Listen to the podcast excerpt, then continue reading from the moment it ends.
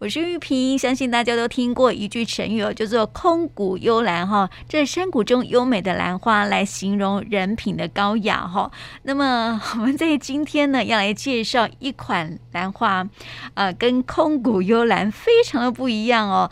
呃，就是一种被形容为是地表最丑的兰花哦。它是什么样的兰花呢？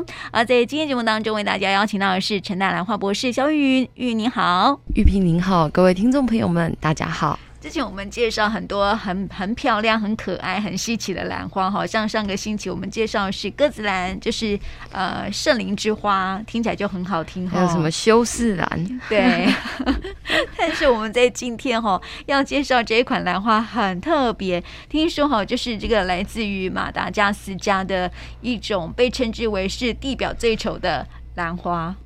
其实他现在在马达加斯加也不一定看得到了。现在有记录的是在 Kew Garden 嘛，他就移到 Kew Garden 里面，就是呃英国所谓的秋园。那大家不晓得知不知道 Kew Garden？其实 Kew Garden 呢，它是从林奈时期就是发明这个呃拉丁文，它最早其实也它也是英国。它也是落地在英国，最早它其实就是在那个 Kew Garden。那 Kew Garden 呢，目前可以号称是呃收集了全世界呃超过多少的物种，其中最大的呃一部分应该是兰科植物，嗯、因为我不晓得就是各位听众朋友，我们之前有没有提过蓝迷症？就是这种，就是被他所吸引这件事情，在英国是在十六世纪的时候，中古世纪就发生了。十六、十七世纪，然后那时候他们是从天皇、女王就爱，所以就为了他盖了一间温室。嗯，然后因为盖了这间温室之后呢，就在英国、欧洲等地，就是。开始漫起了这个爱上兰花。那你知道英国人，你看什么黑色郁金香，什么什么什么都有嘛？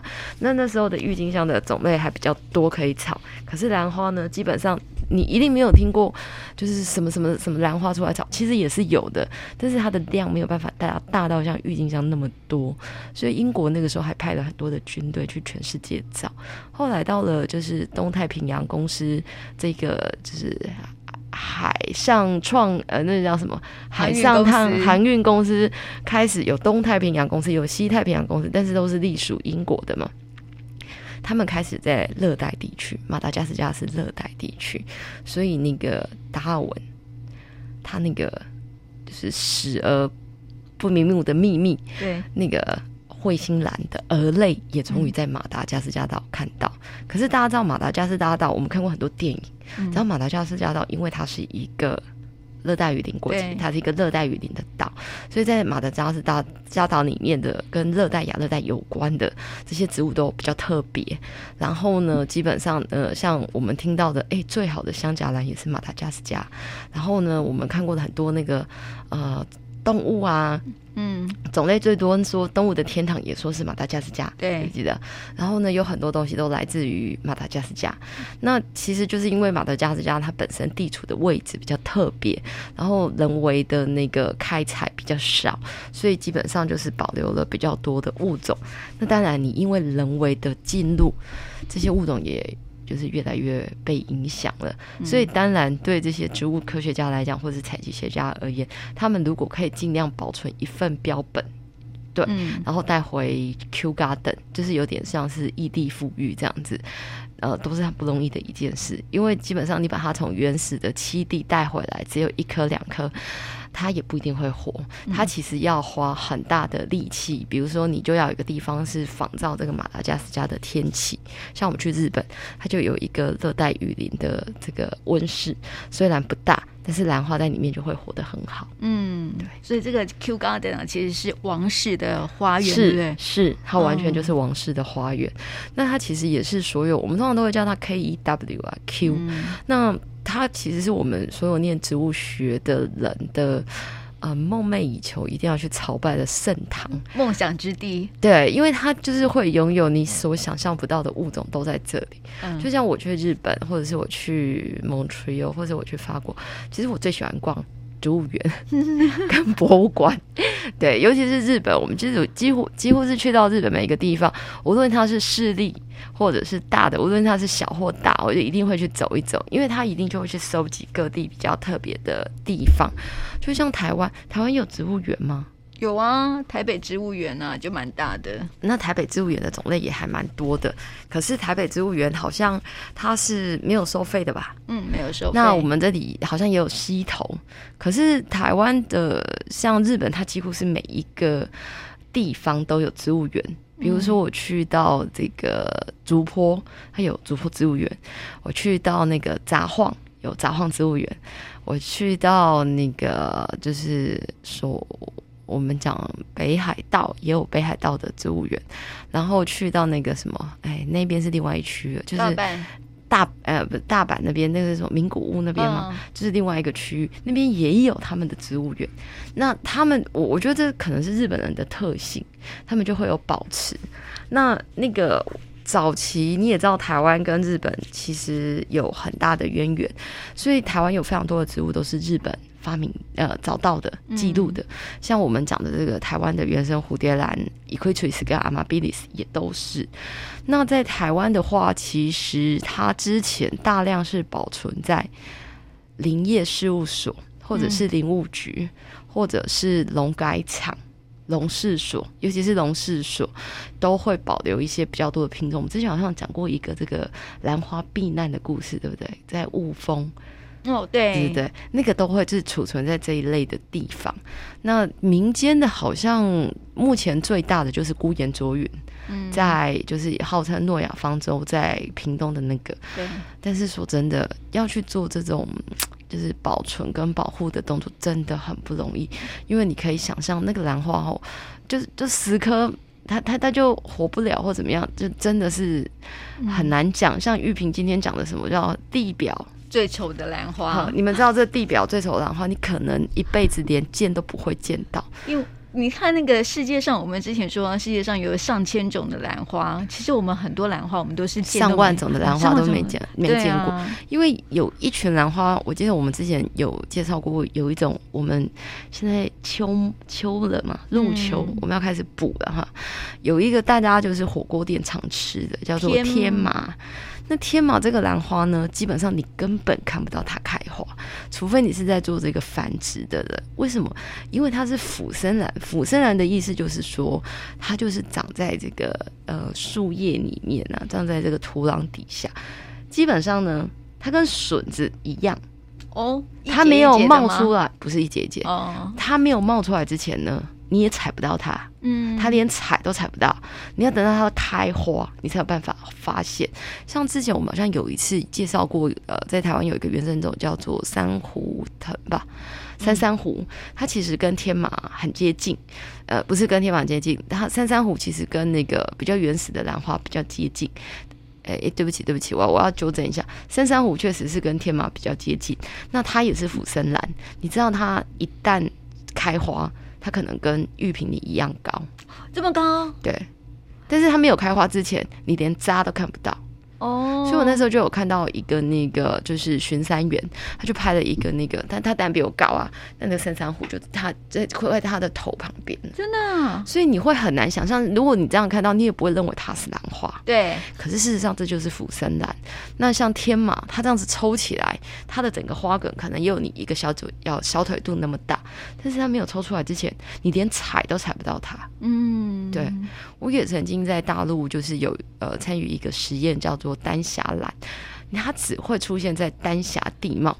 哦，我以为是晚上出来的时候。晚上出来当然有啊，我们之前有有呃，当然呢，那那种是不一样的呃兰花，但是有一种确实是这样子哦。我们先把丹霞兰讲完，丹霞它就是要在红色的土，嗯、那个红色土里面有特别的金属，那基本上它就是要在那个地方它才会。开花，嗯，对，你可能带回来它都开不了花，嗯，对，这是原生种，对。然后我们那时候就会说，这些都有特殊的菌种，所以只要是腐生兰，它一定跟这个土壤里面的真菌有一个非常强烈的相互相依的共生关系。那它没有开花，不好意思，你都看不到它。那刚刚玉萍讲了一个很重要的 key words，有的时候我们为什么会去发现这个附生兰，尤其在晚上，如果它是晚上才开花的，那我怎么会知道呢？我记得我好像在一两年前后看过，大概 Google 一下，有一个叫做竹子兰，它好像是在印度。然后呢，他们发现呢、啊，他们以前好像是在三四十年前见过，那后来呢就不见了。他就我记得他就叫它 bamboo bamboo orchid 哦，对对。然后这个 bamboo orchid 呢，只会长在这个剑林，不是它不是每一种竹子哦，它是必须是像那种金丝竹那一类的下面才会，而且它就是比较偏晚上开花，那个白白的一小坨，嗯，对，然后。就是很小，然后大家都没有留意。那因为它是在晚上开花，那它有味道，然后人家才发现到它。哎，这也是兰花，后来才证实了哦，原来以前我们真的有见过，而且它是兰花，嗯、所以他们那时候就给它命名叫竹子兰，就是 bamboo orchid。它其实我忘了，好像是在两两，我们大概在一两年前有介绍过，那时候还为就是一个世界新闻嘛，嗯、就是印度又发现了一个新品种的兰花，花对不对？那那个长起来还有点像，像玉萍今天绣的就几乎好丑，嗯、好像是那个、啊、那个那个什么。那个海底的那个、那个、那个什么，卢曼的嘴巴这样子，哦、对对。可是你不要小看哦，他们说它的味道，还有玫瑰的香气，还有麝香。你想想看嘛，俯生兰它为什么要开花？嗯，因为它不是土壤的关系吗？菌种的关系？不是不是，它它藏起来你都看不到，它一样可以活啊。它为什么需要开花？嗯、吸引那个授粉。为什么要吸引？需要繁殖，对，这就是重点。就是对兰花而言，它是丑梅花，它一定需要繁衍自己。那繁衍自己，你没有开花，怎么会有授粉者来帮你授粉？嗯、请问你长在晚上，你要怎么靠别人？怎怎么去吸引别人？我们以前介绍过叶夫人，哦，对，对，散发味道去吸引别人，嗯、对不对？然后呢，这个也一样啊，它那么丑。嗯，对不对？对，然后那么小，它没有吸引力，对，所以他就要有。那那当然，我们不能说那个又漂亮的女生就不会念书，我们不能用这个来等同。这是兰花的一个生存策略。那记不记得我们之前还讲过一个叫做幽灵兰？幽灵兰也是晚上才开花。嗯，不过幽灵兰后来找到了共生的菌种，它现在在佛罗里达买得到啦。嗯，对啊，它大概十二块。十二块欧元左右就买得到了，就差不多五六百块的台币。哎、欸，可是哦，他那个幽灵奶买回家要连土一起买吧？哦，他现在比较好一点的啦。基本上，如果你是在佛罗里达买回去，因为佛罗里达本来就是湿度高，怎么样？那它的海拔也稍高一点，比较能凉一点。基本上，它都已经帮你准备好了，它都已经全身都已经有那个菌种了。但是说真的，我自己没有种过，我不知道你带回家它可以活多久。就像我种猴子兰，一季之后就死了。现在还没有活过来吗？死了就不会活过来。那个猴子，对啊，它基本上就是要高湿什么什么什么。其实我也养死了蛮多种兰花。那我觉得喜欢兰花的人呢，就是他不会去介意。你什么时候养死了什么？反正就是有兴趣的时候，对对对对对对，就是看什么之后，然后找到它的，哎，又有机会了，就再继续养。对，因为它其实就是那种你不断去发现它新大陆的心情。对，嗯、那如果我今天可以种到它开花，我就会努力呵护着让它开花。对，哦，真的。因为我们真的养太多了，如果真的不行，就只好这样。但是你就是会每天看一下它的这个生长状况或习性，这样没错。对对对对对，所以我们刚刚介绍那个这个世界的是 是，他说标题下的太有趣。他说地表最丑的兰花哈，真的是长得很丑。但是像我就像我们刚刚就介绍了嘛哈，这个兰花它其实天麻天麻。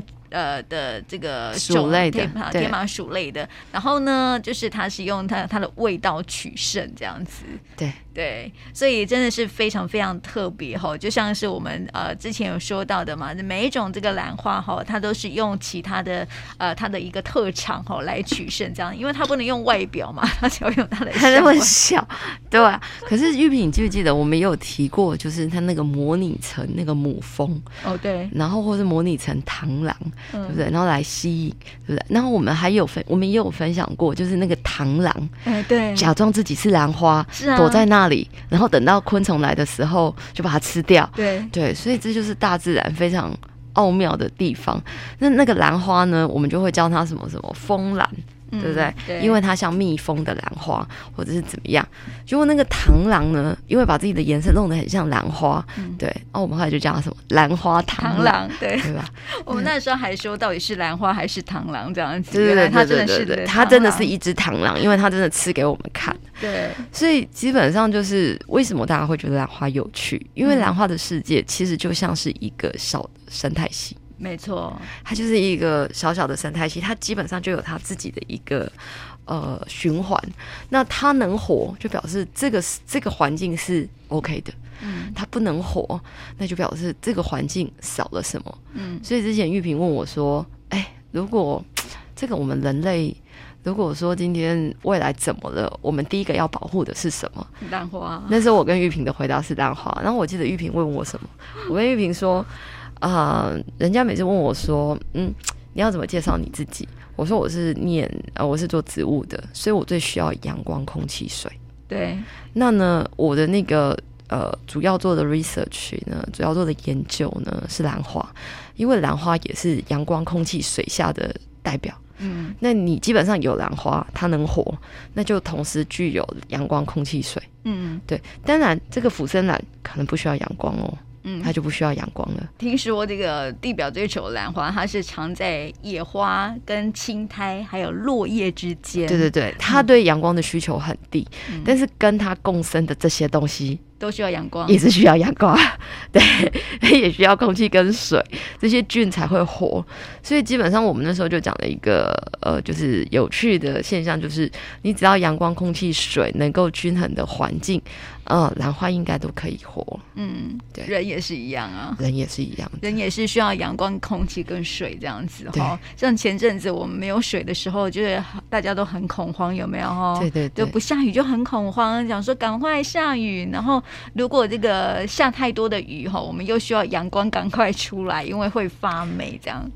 对，可是那种雨下完之后，阳光瞬间出来，那个高强度的，其实也没有几种植物是受得了，因为它的那个紫外线指数非常的高，所以基本上就是我们举山上好了。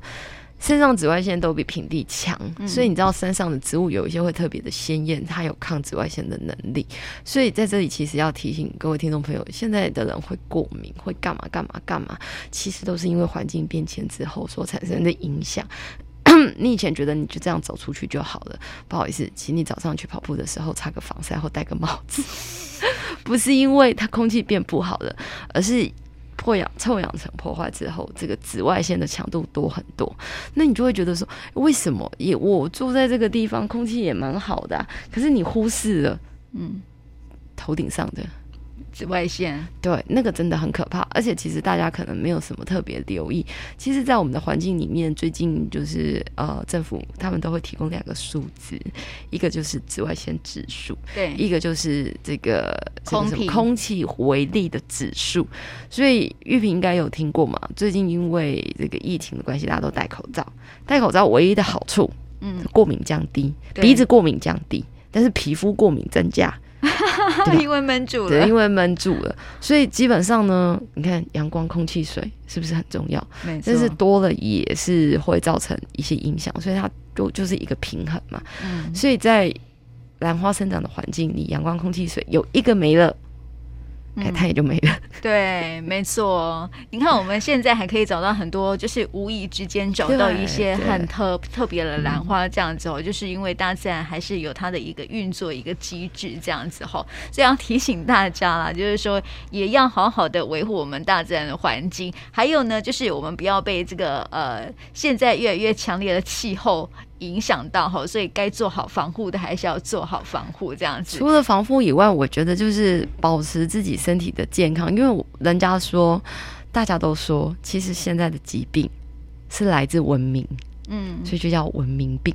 文明病不是指说你去吃海鲜呐、啊，然后吃到痛风啊这种就叫文明病，没有哦。像我们现在会过敏啊，会干嘛，其实都是文明病。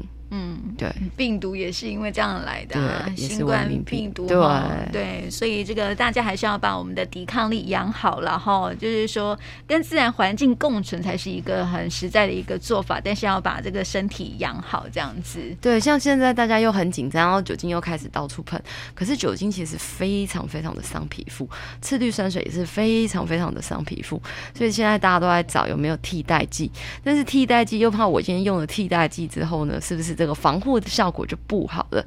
其实说真的，我觉得，嗯、呃，我我觉得这病毒一定是与人类共存的。嗯，我觉得唯有。就是增强你自己的免疫力。